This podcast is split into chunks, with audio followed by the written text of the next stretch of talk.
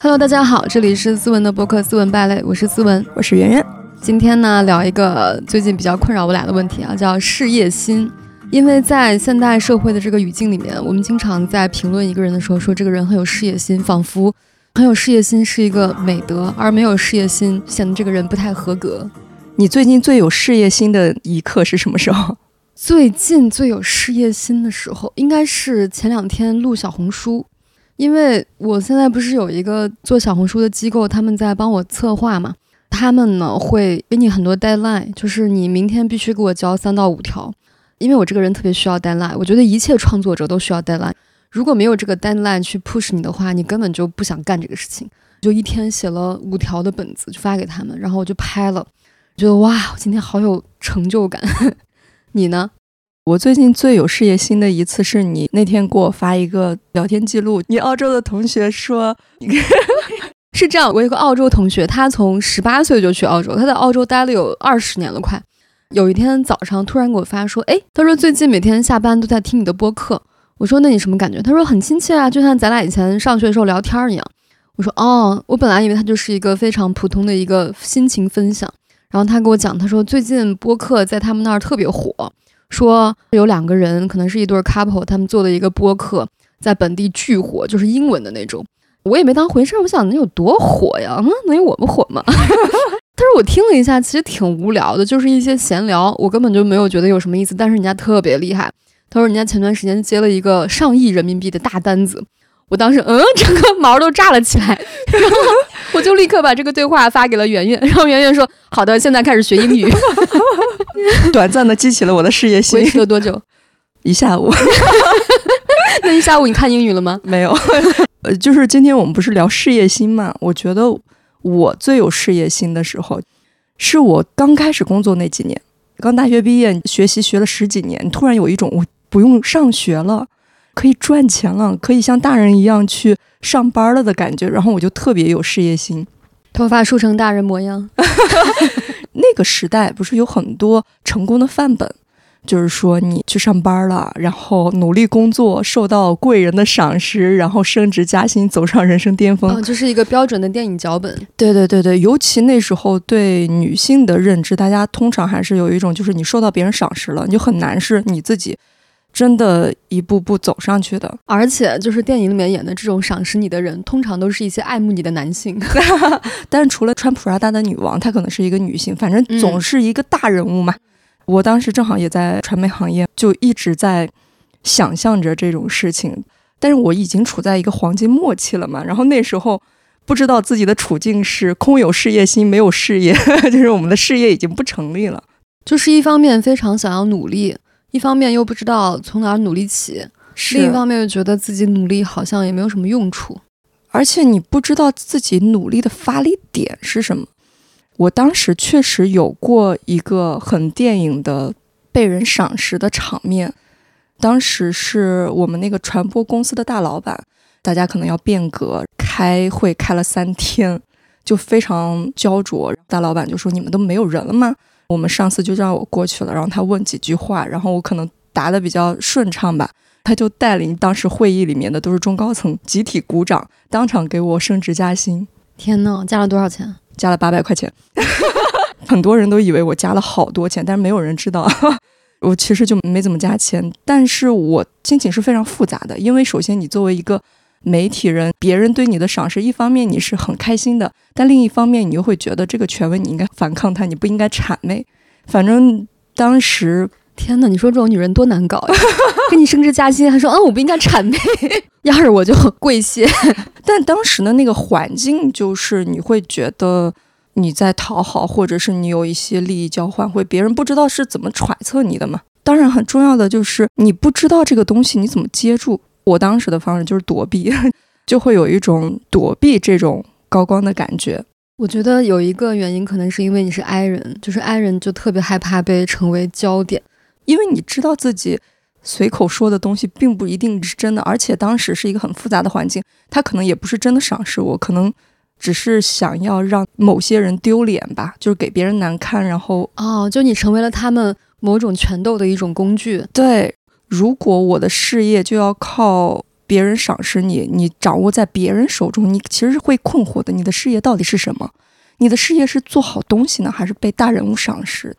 嗯，我昨天刷到那个公司的一件事，让我觉得很好笑。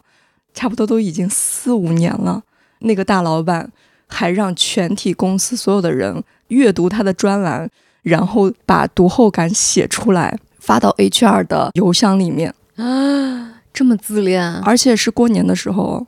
天哪！我现在就觉得，幸亏 幸亏早点离开了。否则你就要写读后感了。而且他是很懂平衡的嘛，就是他夸完你之后，看似他他很赏识你，但是过一阵之后，他又要微妙的平衡，然后打压你。啊，就像那个新闻女王的方太，啊，其实我没看那个，就是讲车诗曼演的那个角色叫 Man 姐，她已经非常非常厉害了，就是那种白领骨干精英。然后呢，她有一些对手，她的对手虽然很不行，但是那个方太一定要打压一下他，提拔一下那个对手。过一段时间呢，又打压一下他对手，为的就是让己方在公司里面制衡，不让任何一方独大。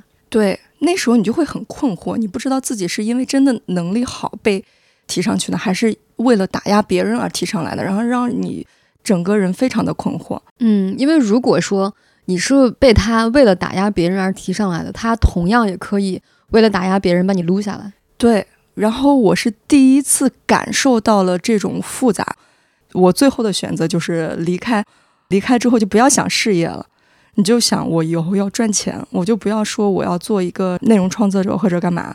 但是你后来发现，你其实还是会走上那条路的嘛。你刚开始工作的时候是最有事业心的时候吗？是最没有事业心的时候，因为我当时在西安上学嘛，毕了业之后就直接去深圳工作。我虽然小时候去过很多次深圳，但是我发现，你用不同角色去进入这个城市的时候，你的感官是完全不一样的。小时候我是那种游客心态去深圳，我就觉得哇，好棒啊，好发达，好多那个超市卖这么多很不错的东西，衣服也很好看，气候也非常的温暖，我觉得很开心。但是当我作为一个打工人去进入这个城市去打一份工的时候，我就会发现这个城市所给你提供的每一份美好都如此的昂贵。就是小时候我会幻想住的那种房子，就是我工作要住一个小小的可爱的一个小单间，但是去了深圳发现，你当时的那个工资根本不足以支付你所想象的这种房子。我觉得那个时候对我来讲，要面对一个新的城市和环境。所消耗的那种精力比工作本身要大很多很多。我记得当时我跟两个女同事，就是我们三个都是那种应届生，刚从学校毕业，是一个学校的。刚一去公司的时候，公司会提供一个宿舍，就是我们工厂的宿舍，就是你们先过渡一下，你们找到自己住的房子之后，你们再搬回去。然后我记得我们三个就搬家，因为当时也没有钱打车嘛，那个地方还挺远的。我们就三个卷着自己的行李。我当时第一次体会到什么叫抱着铺盖。真的就是把那个毛巾被放到那个袋子里面，然后左手扛着那个凉席，右手扛着枕头，而且我们三个都是这样的装备。然后我们三个人就上了公交车之后，本来就很笨重，我们个子又很小，坐在最后一排，三个人抱着三个凉席，还拿着那种塑料脸盆儿。哎，我们三个当时觉得好难过，就感觉很可笑，觉得自己又很凄凉。当时对自己的期待是我们是一个白领，没想到去了之后。裹着凉席，卷着铺盖就去搬家。下了那个车之后，天都黑了，好像那个车开到一个非常偏僻的小路里面。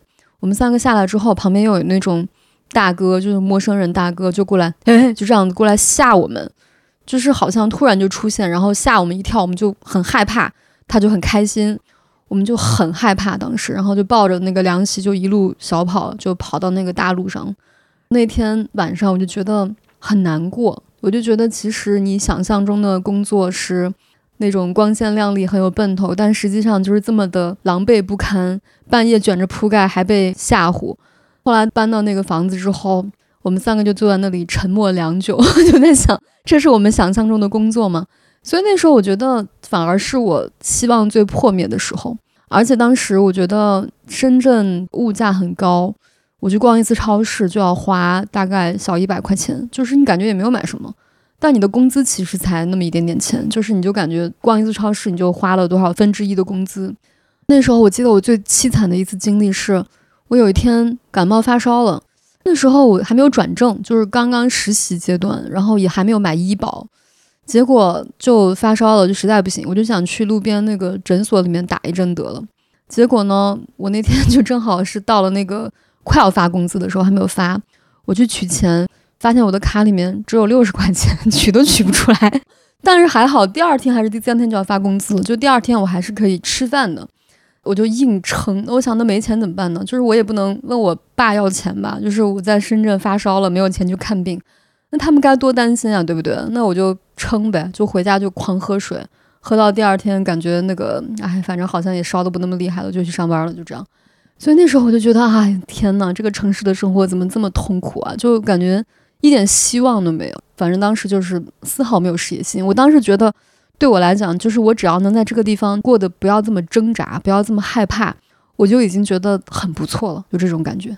我刚来上海的时候也特别狼狈，但是我的感觉跟你不太一样。就是我刚来上海的时候，其实我们是没有任何工作的。我是在厦门读的书嘛，然后我来上海之前，我是给一个杂志总监发了一条私信，我就是说你们需要实习生吗？那时候还是大四下半学期。他说你在哪？我说我是在厦门。他说你只要来上海，我就可以面试你。我就跟我朋友一起，我们拎着行李箱就过去了。当天晚上就住在酒店，第二天我就去面试，就是也很惨。后来租房子租的也就是那种一千五的嘛，超级远，也没有窗户，非常非常逼仄的地方。但是我当时的感觉就是。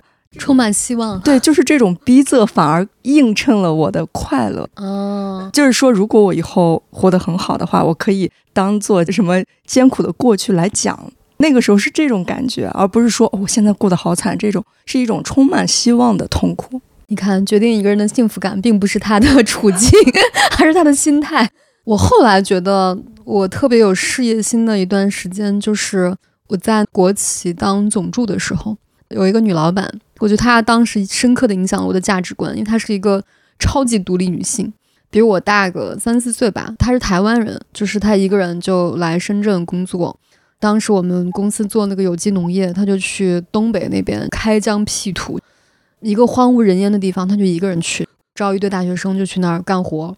后来呢，我就被她给看中了，就去当她的助理。我本来不知道当总助意味着什么，但是我去了之后发现他给我很多斗志，因为他会布置给我一些任何人都完成不了的 任务，这就是真的是穿 Prada 的女王，真的。然后他就给人压力很大，比如他非常不经意的告诉你一件事情，比如他说你查一下这个附近哪里可以做团建，他就把这件事情就忘记了。然后我就开始做三条路线的一个方案，我就详细的做完之后，他也不问我。到了某一天，他说团建的事情你有没有看？我说有，我已经做了三个方案。他说，嗯，随时被考核的感觉，真的随时被考核。然后我当时觉得我完成的还不错。我当时其实拿到了驾照，但我还没有开过车。你想这种情况下，其实不会有什么人让你开车。但我那个老板就说，比如来了个客户，他说：“思文，去开车把他送回去。”我说：“哈。”然后那个客户看我的表情，那个客户也慌，他说：“你有开过车吗？”我说：“学驾照的时候有开过啊。” 我说我路考考的可好了，后来那个客户也很害怕，但是当时气氛就到那儿了，我就说那走吧，我就上车，我也很二，然后走到一半，然后当时好像我就开着那个导航，而那在农村里面嘛，就是其实也找不到那个路，开了一半，他说，嗯，你要不要把车停下，我叫人过来接我？我说不用，我可以的。然后我觉得我的那种好强，就是一方面我要觉得把这个事情完成，另外一方面我觉得。我要给我老板一个交代，就是他既然这么信任我，让我开车送人家回去，我一定要把他送到。后来客户到了他的那个酒店的时候，他都把车门打开，准备下车。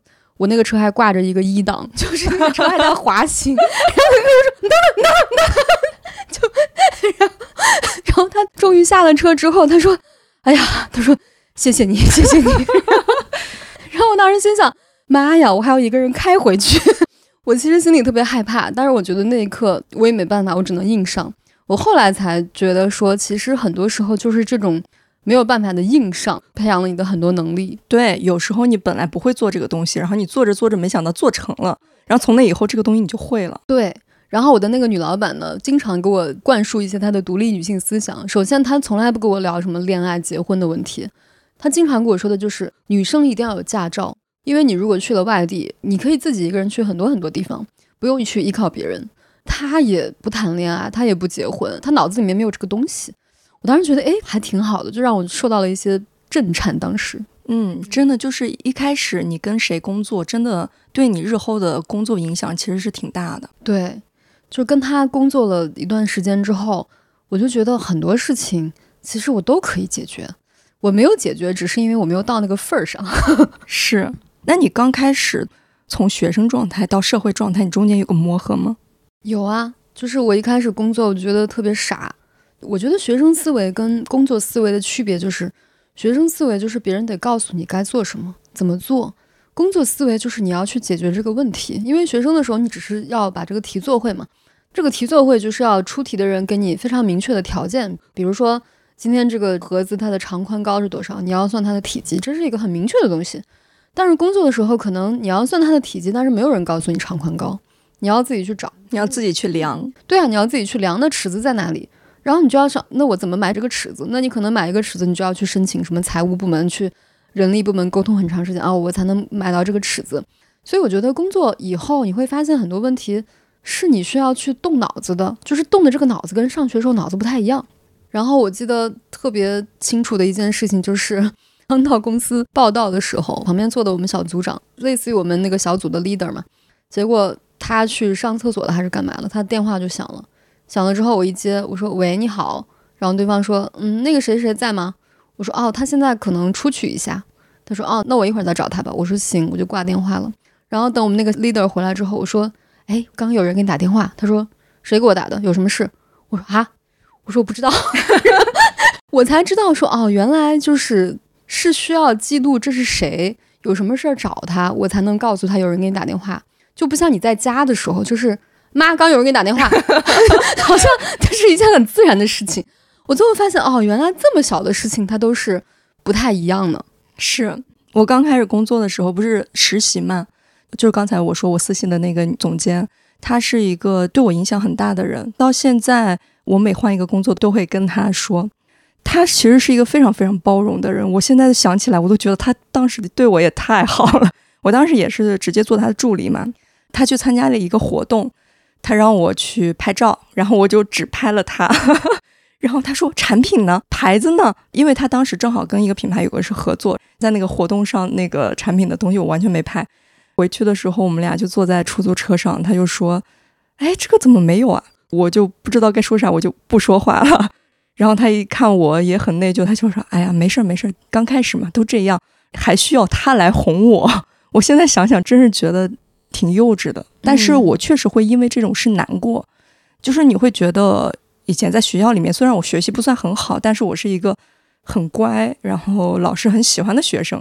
结果你会发现，你一工作怎么老做错事情，怎么老遗忘事情，你就会觉得特别的难过。你回去还会不停的反思，但是你越反思越紧张，然后第二天你仍然出错。对，但是我现在觉得很多的你的这种经验和成长，就是在这种不断的犯错中积累出来的。我觉得学校的那些东西就是在模拟犯错，就比如你考试的时候，就是我犯一下错，我还有下次考试，然后我下次再总结一下经验，下次就不犯这个错了。但是你在工作中，你就每天都是考试，对，每天都是考试，而且这个后果可能是你无法挽回的。比如说你这个项目你就是做砸了，客户就是被你给气走了，你就没有办法挽回，因为这个损失是你无法承担的。人家一个项目公司的都是什么成几万到几十万、上百万的这种东西，根本是你无法承担的东西，所以这个时候。这种错误代价是很大的。对，那我们说到，你觉得事业心这个东西，拼事业的时候需要拼心眼儿吗？心机？对我来说，我是没法拼的。我知道有很多人会拼，但是我就是没这个东西。我以前也试图想要学习，但是我就是学不来。哎，你为什么当时想学呢？因为我觉得人家那样也很厉害，就比如说我们刚工作的时候，有一个女孩，她就非常的会跟我们领导搞好关系，比如她就会没事儿下楼去给领导带一杯什么水什么之类的。我觉得这种事儿我就很难为情，但人家也很自然，人家觉得这是一个很自然的一个关系。他可能觉得只是礼貌，但是有时候我们看会在想，哎，他是不是很心机之类的？对，但是我觉得人家这种确实是也是奏效的，对吧？就是领导确实会觉得他让人印象比较深刻，做事情很有眼力见儿什么的。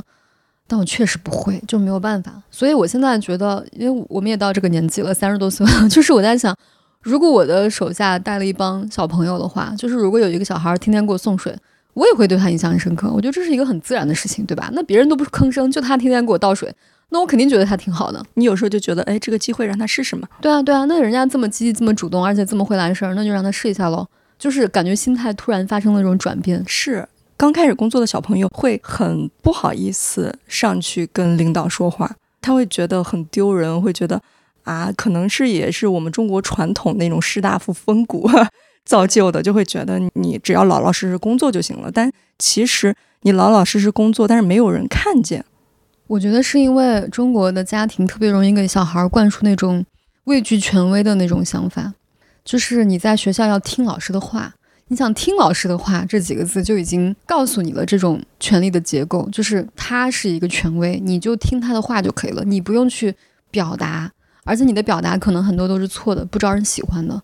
除非你表达到老师的心坎上，我觉得从小接受的就是这种。然后在我们无法去表达到老师的心坎上的时候，那还不如选择不表达，对吧？那这个时候只要我们好好考试，就是成绩还可以的话，其实一样也可以过得不错。但是可能你到了工作中，就会，除非你做的是一个特别技术性的工作，那其他的，比如说像你这种需要沟通啊什么之类的工作，就会很容易受影响。对，刚才你说你当了领导之后，你会觉得。这样的小孩就是挺好的，是吗？我是当了领导之后，我对领导祛魅了。嗯，就是以前我还是小朋友的时候，然后领导有时候问我，他说这个东西呢，然后我就很焦急，我就会觉得哦，是不是我现在该交了？然后我就很努力的赶紧弄完。后来才发现，可能就是他随口一问，他可能就是突然想到这个事儿了。哎，你这个做好了没？根本就不是说他真的很急用，或者是有时候他下达一些命令，他可能那个命令。并没有非常紧急，或者是他就是说，哎，我们要怎么样做？他自己心里面其实也不是很坚定。对，领导也是凡人嘛，对，领导也是像我们这样的人成长起来的嘛。对，但是我以前就是领导说，哎，你要把这个做好，然后我就会一点一点的仔细想，哎，他这到底是需要我把哪个部分做好，然后什么时候给他，反正就会想很多。你会揣摩他的意思，对，但他可能没有什么意思，他可能就是什么意思，就像鲁迅的枣树。对他可能什么意思都没有，而且他可能真的不知道自己在做什么。我当时去那个国企的时候，有一个资历很老的一个同事，一个男的，他就突然递给我一份那个报表还是什么东西，让我去帮他校对。最后我发现他那个写的不对，就他数字完全写错了。我最后把那个表给他，我说这里好像有一个问题，我说这应该是一百三十八万吧，我说你写成十三万八了，少了个零。然后你知道我那同事说什么？他说。干得不错，斯文，这是对你的考验。你现在通过了考验。然后 我当时在想，这个工作经验到底有什么用？那你后面的事业心呢？就是我们聊的都是之前的事业心。后面就是做脱口秀以后吧，当时不是在做编剧嘛？那段时间应该是少有的让我真的忘记了一些外界的东西，去真心想把这个事情做好的那个阶段。就我记得当时第一次做吐槽大会的时候，因为那个时候我觉得对我们很多很多人来讲都是第一次做，就是第一次做这种节目，然后第一次见明星，第一次去跟明星深夜对稿，见到这种明星在你的面前，我觉得很震撼。当时，然后呢还要去把这个节目录完，但是大家都是那种内心非常紧张又非常的激动的。记得那个时候大家极其的投入。明星如果说我们节目不好，我们就会非常非常紧张，就觉得就是你说我的节目不好，就像说我爸妈不好，就这种感觉，就是一直在捍卫这个节目。当时我要做的一个工作就是帮明星在上台之前去帮他们调整他们的讲话的语气啊什么的。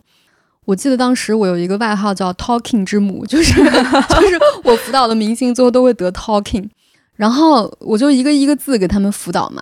当时觉得对我的锻炼是极其的大的，就是我作为一个平时只是觉得自己比较会耍嘴皮子的一个人，突然你要去辅导别人说话，而且别人是明星哦，我就只能根据我自己的经验，我说，嗯，这个字可能需要在这里重音，我说这个字可能这里需要停顿的久一点。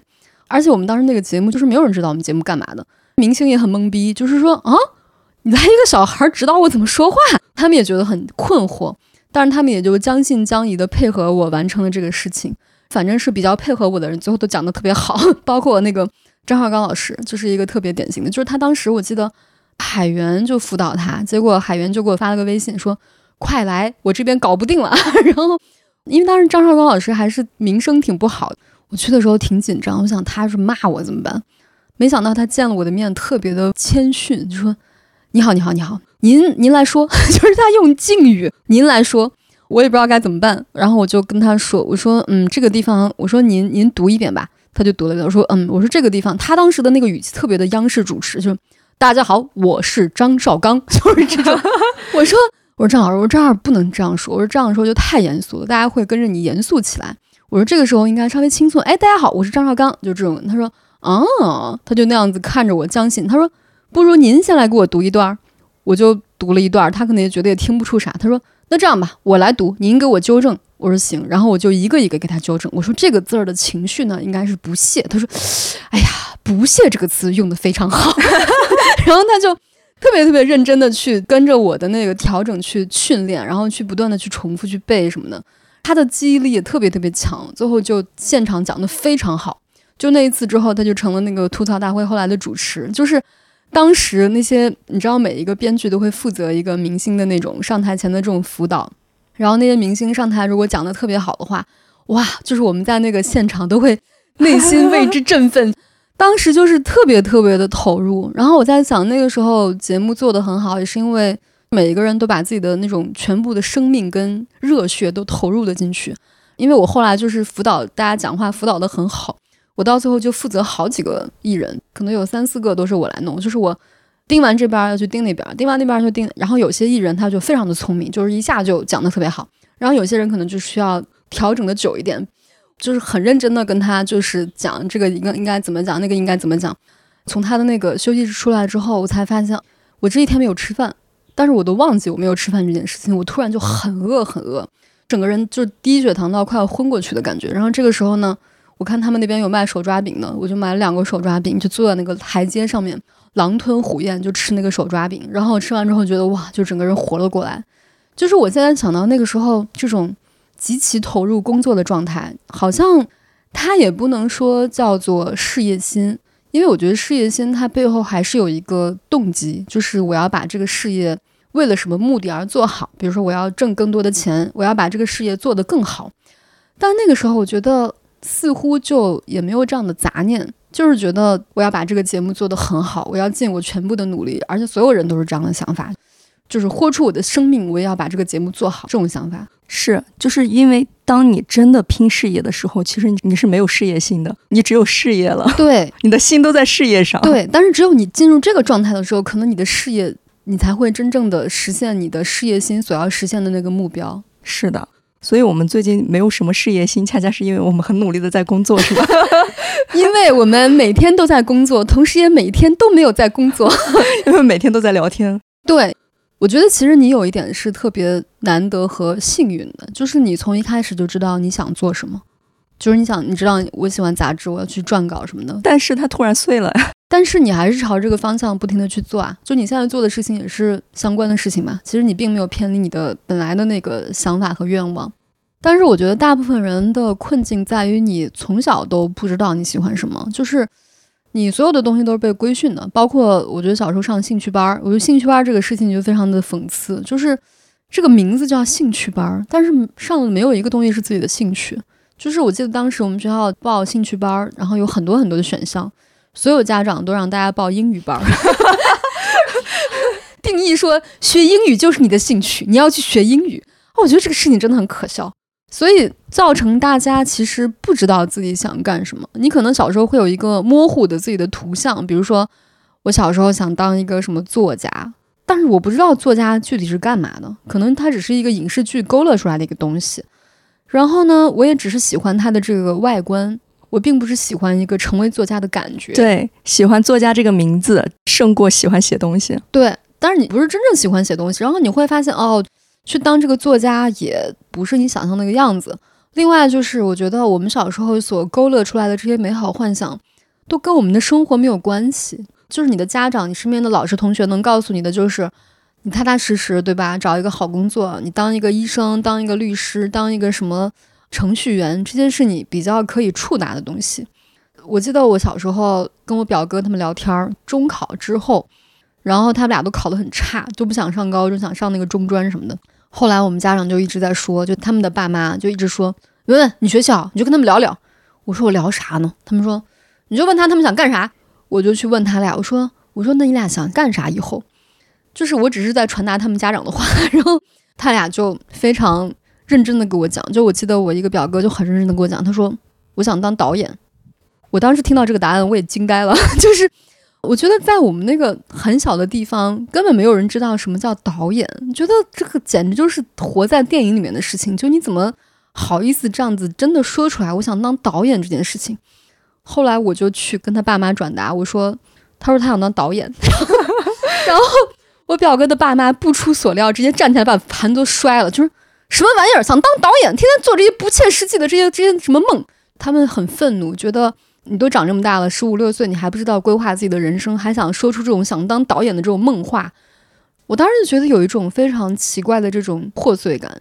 一方面，学校有教育你要有梦想，对吧？但是你要真正说出你的梦想，别人就会觉得很可笑。就是你怎么会有这样子非常荒谬、不切实际的梦想？就你的梦想一定要是可实现的，然后接地气的，然后是我们已经能够预估到的一些道路，并且能够看到、摸到的一些道路，你才可以成为你的梦想。所以你这样说，我就突然明白了为什么我的目标如此的清晰。嗯，就小时候我的兴趣班真的就是我的兴趣班。就是我想学琴也好，想学什么都好，都是我说我想学这个，然后我爸妈就带我去了。甚至我小时候想当作家，你知道小时候不是有很多报纸上会写什么投稿啊？但是那些应该都是骗人的，各种比赛。就是你投完稿之后，他会跟你说你获得了优秀奖，你要给他六十块钱，他寄一本书给你。我就跟我妈说，别人说我得了优秀奖，那个时候还没有什么支付宝这种打款呢。然后我妈就带着我去邮局里面给那个人汇款。啊，过了一阵，然后收到了那本书，就是上面写着我的名字，还有我写的破烂的文章啊。就是从你很小的时候，你就已经从这个途径中获得了一些正反馈。对，虽然长大了之后我知道那些是骗子了。你想想，里面很厚了，无数篇文章，一篇文章给他六十块钱，他出版他只发给那几个小朋友而已。哦，那他通过这样的骗术去浇灌了一些小朋友的梦想。对。所以我觉得很多人在选择专业的时候，包括选择后来的工作的时候也很迷茫。最后大家考虑的都是我要糊口，对吧？我要去有一份比较稳定的收入。当你去考虑这个东西的时候，可能你就往往无法去做到自己以前所真正喜欢的事情。而且我觉得，其实比起穷和富来说，大家更渴望的是一种确定性。对对对对对，就是比起那种富有的不确定。我觉得我宁愿选择穷的确定，所以你看，我们小时候其实那时候大家都过得挺贫困的，对吧？就是家里面的人的工资也都很少，几乎一个月几百块钱，但是大家对这个世界都充满了一些确定感，因为你知道你不会饿死的。对，你觉得地老天荒也会，这八百块钱肯定会发到我手里每个月。那只要有我有一个确定的收入的话。那我就可以进行我的生活。对，你可以大胆的做一些事情。对，就比如说我贷款，我可以去借钱买电视，我可以去每个月给他还一些钱，就可以过这样的日子。但现在人就觉得，甭管是你有多少钱的收入，你一个月赚一万、三万、五万、十万，你都会觉得啊，那我下个月还有吗？万一被裁了怎么办？对，所以大家就现在就不太敢消费或者什么。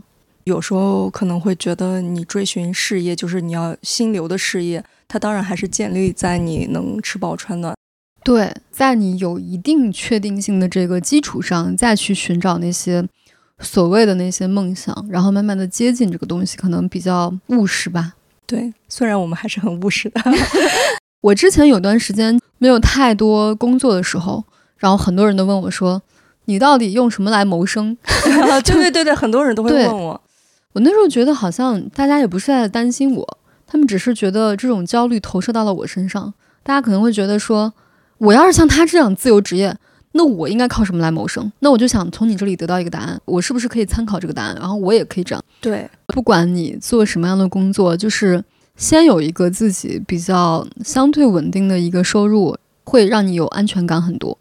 比方说你撰稿，是，所以我当时的确定感也来自于此，就是我可能在互联网的时候工资很高，但是因为我过得不是那么开心，我当时就想，就算我撰稿，然后工资非常微薄，我也认了。当时我的感觉就是我认了，嗯，所以我才去的。你要有一些心理建设。对我当时嘛，我也是有一些理财收入啦。我觉得再怎么样，我不会饿死，对不对？那我即便是我回老家。就是老家你也不用什么供房子什么的，然后你就不会饿死嘛，就总是能吃饱穿暖的，起码我就觉得就还好吧，那就再晃一晃嘛，就 这种心情。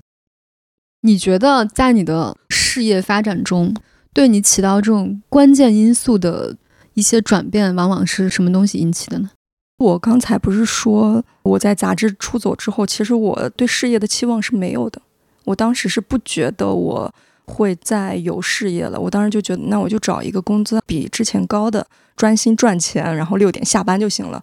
所以我刚开始去效果的时候，我也是这么做的。但是你会发现，你工作着工作着，你就会开始上心起来，就你没有办法真的不那么上心，没有办法说你马马虎虎的工作，它不是你一贯的生活方式，不是你一贯的价值观。所以你这个东西做好，然后做好之后有很多反馈，你会发现。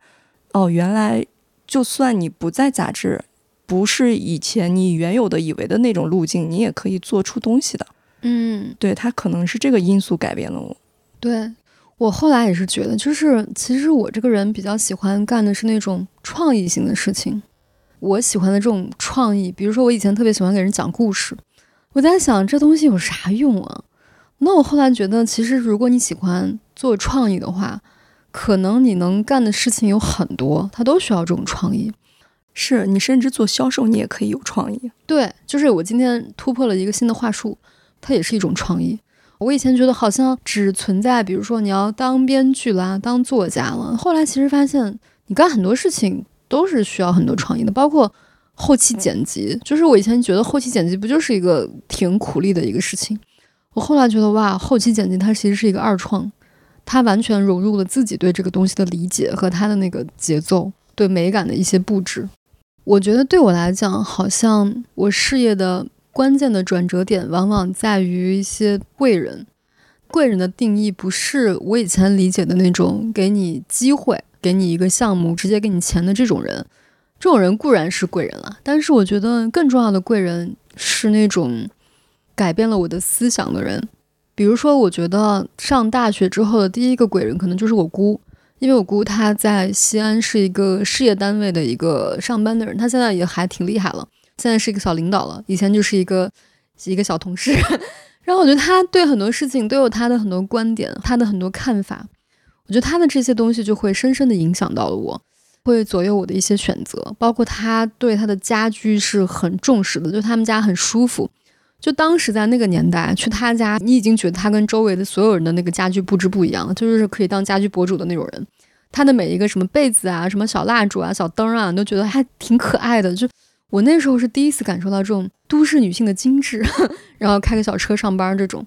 我后来会发现，每一个阶段，我身边好像都有一些人会对我的想法有一些指导或者一些改变的这种作用。有的可能是你的老师，有的是你的同事。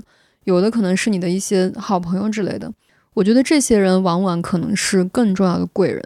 对，就是我也受到很多人的帮助嘛。我突然就觉得，就是那些贵人，他不是说你生活着生活着突然遇见一个贵人就突然变好了，而是这些贵人很可能是你两三年前认识的，然后四五年前认识的，你们当时有一些交集，然后他突然有一个东西，你们并不是很亲密的关系，但是他知道你。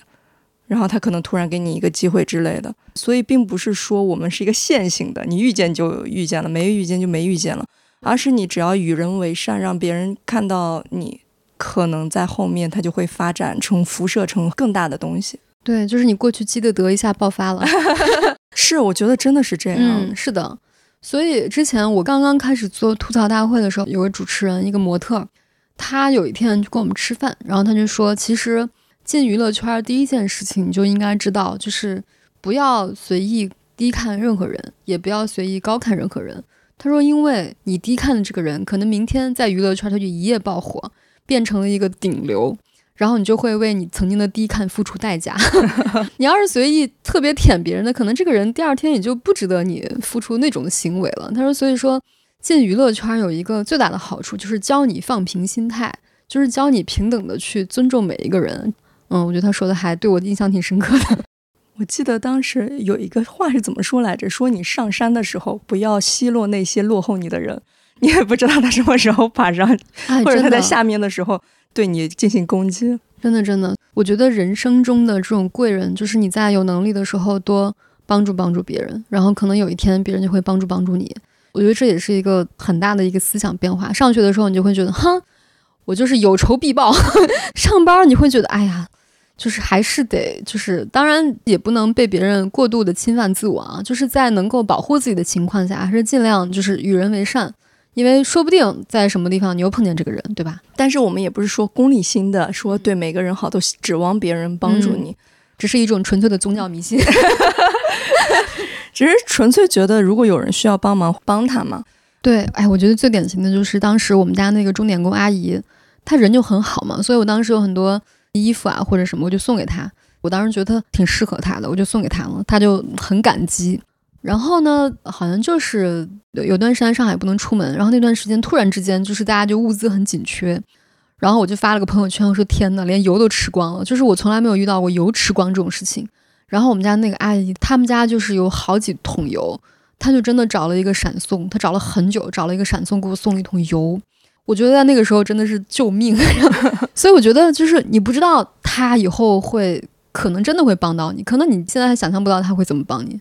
是，我觉得事业心这个东西还有一点就是，如果你一开始很有事业心的时候，别人会夸你；如果你特别特别有事业心的话，别人又会觉得就是有点微妙。就比如上春山事件，对，因为事业心，我们刚刚不也说了嘛，就是事业心它的本质还是存在一种带有目的性的，它才叫事业心嘛。你不是沉浸在做这个事业，就是事业心跟做事业可能是不是那么完全一样的东西。所以，当你事业心很强的时候，就意味着你不得不动用很多像心机一样的东西去达成你的某种事业上的目标。嗯，这种心机，如果你没有被发现，就没有被发现了；一旦被发现，别人会极其厌恶。对，而且我觉得心机太重的人，其实其实大家也不是傻子，对吧？就是如果一个人他心机很重的话，他在职场上一定会被大家所所熟知。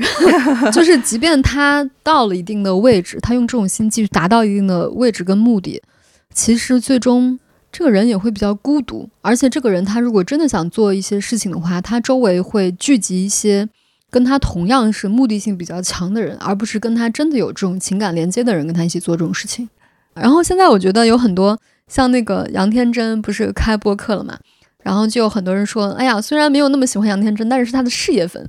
就我觉得现在很多人就会因为一个人他事业心很强、很上进而成为他的某种事业粉。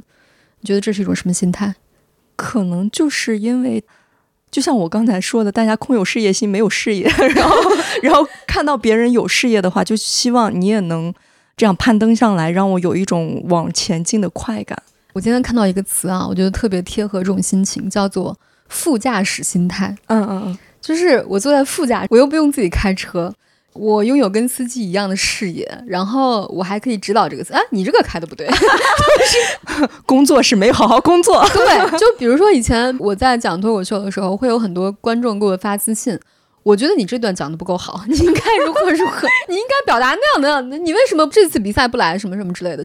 他会觉得，就是这个事情既不用我自己亲自付出努力，我又能去指导你做事，对吧？如果你做好了，我还可以炫耀。对，哎，这是我让他做的，这是我当时给他的规划。我当时很早之前追星的时候也有这种感觉，就是他们上了什么类似于红白歌会，我就觉得你看我们上了红白歌会，然后我们出了一张专辑，然后卖的巨好，然后在某个榜单上持续无数周，我就说你看多厉害。你会有一种事业上的满足，对，有一种非常虚幻的操控感。就你知道，人家说为什么人容易路怒症啊？就是平时我们可能脾气还没有那么不稳定，情绪大家都比较正常，但是你一旦开车在路上，大家就特别容易有路怒症。但是路怒的时候，怒的从来不是自己，而是他人。对，就是因为你开车的时候，你会误认为自己有很强大的力量，你会觉得自己在操控一个巨型的一个东西，然后你认为这个车的力量属于自己。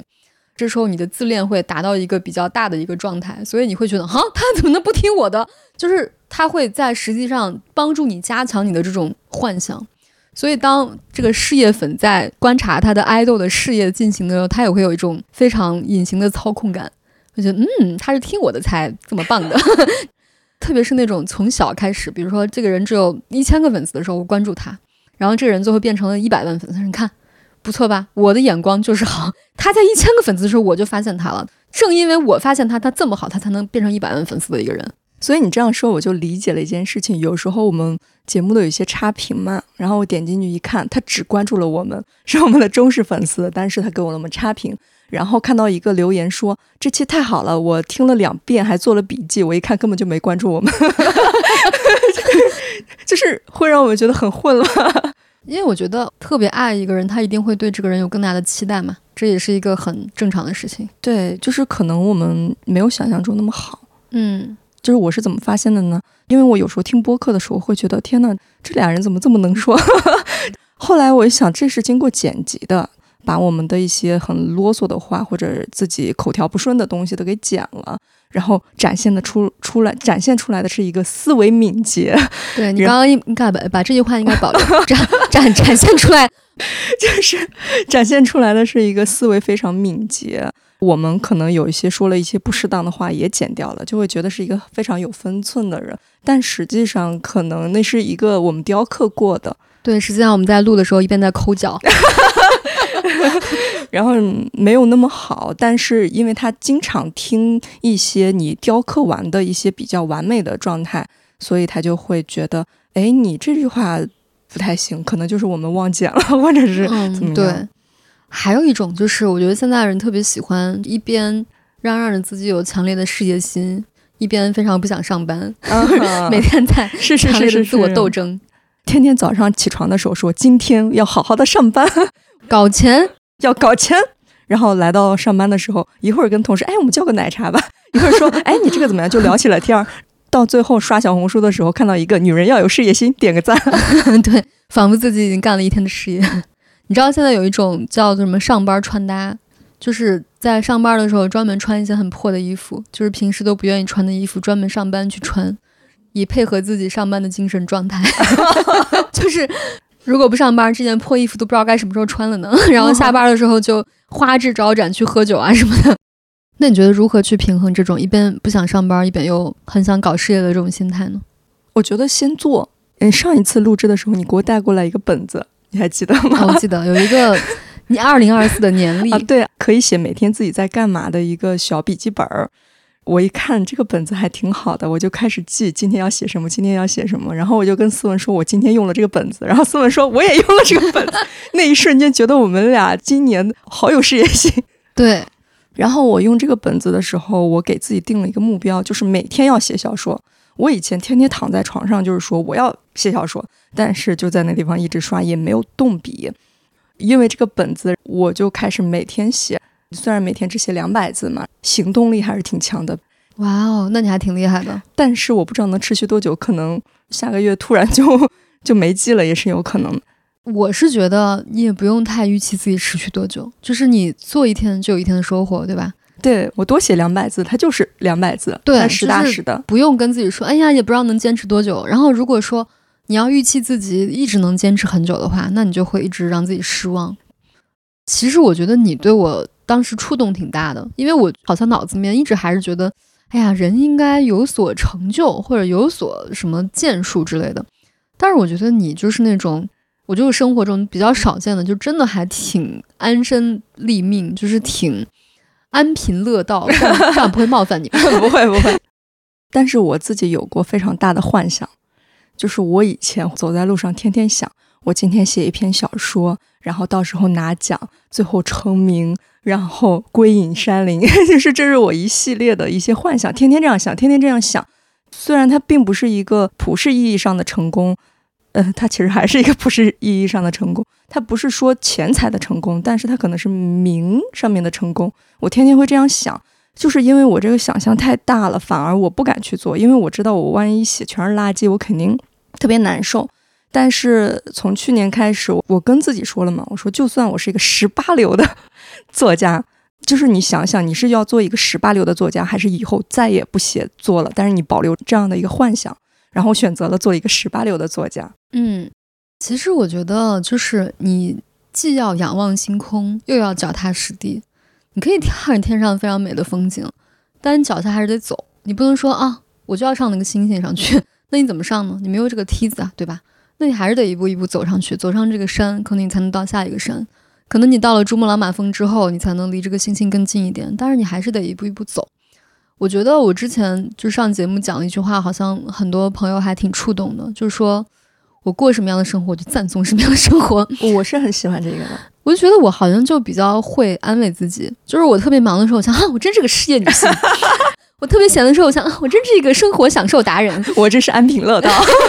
就是我觉得好像你不管过什么样的生活，你都得跟此刻的自己自洽。当然，你需要一个很努力、很有事业心的一个过程。但是，万一比如说你这一辈子写小说，你也得不了那个什么什么奖、什么奖，诺贝尔奖，呃，倒没有了。就可能确实像我们这样资质的人，可能确实你努力一辈子也得不了什么所谓的诺贝尔奖，什么特别了不起的东西。但是呢，那我们也能对吧，在我们的这个力所能及的范围内做到。我们的极限的百分之七八十，觉得已经很不错了。我觉得人最大的幸福不是说你达到一个什么样的成就，而是你真的能实现你本来就有的这个分数。就我的天赋有个五分儿，那我做个四点五分、四分，我觉得就已经很厉害了。有时候你是不得不在这种生活中找寻到一些他的乐趣。如果你真的有一件非常想做的事，你最后其实是会做的。因为我之前的工作都是一直在写东西，我没有什么感觉。然后我去互联网那个时候，我的工作并不是写东西，是做视频类的节目。差不多三个月之后，我特别难受。我有一天突然想通了，为什么？是因为我太久没写东西了，就像没吃碳水一样。我当时真的用了这个修辞，我就觉得，哦，原来你真正想做的事情还是这个。对，所以说大家虽然 觉得梦想很难实现，但你最终都是走在一个无限接近它的一个路上。嗯。今天也聊了挺久的事业了，嗯，然后你现在事业心有什么变化吗？聊了这么多，我现在觉得事业心就是你努力做东西，做好每一期播客。嗯，我觉得事业心就是对，就是做自己真正想做的事情。但是，不论你做任何多么喜欢的事情，它都会遇到很多的困难。但是呢，这个困难不是痛苦。如果你做你不喜欢的事情，我觉得以前很多人说，我如果做我的爱好的事情。那他万一以后不是我的爱好怎么办？然后我就觉得，你做你的爱好的事情，如果你都痛苦的话，那你做你不爱好的事情，不是更痛苦吗？就是你做你自己喜欢的事，那个辛苦就不要喊了嘛。嗯，就比如你当时去做那个节目，然后你一天忘记吃饭了，你也不会喊我今天好惨，我今天都没饭吃，你不会这种感觉。对，而且辛苦是一定的，就是你做任何事情，哪怕你想成为一个作家，过程中肯定要经过很多很多的辛苦，但他。只是体力上的辛苦和脑力上的疲惫，不是心灵上的痛苦，这是两码事。对，希望大家都能最终找到自己喜欢什么事和什么人。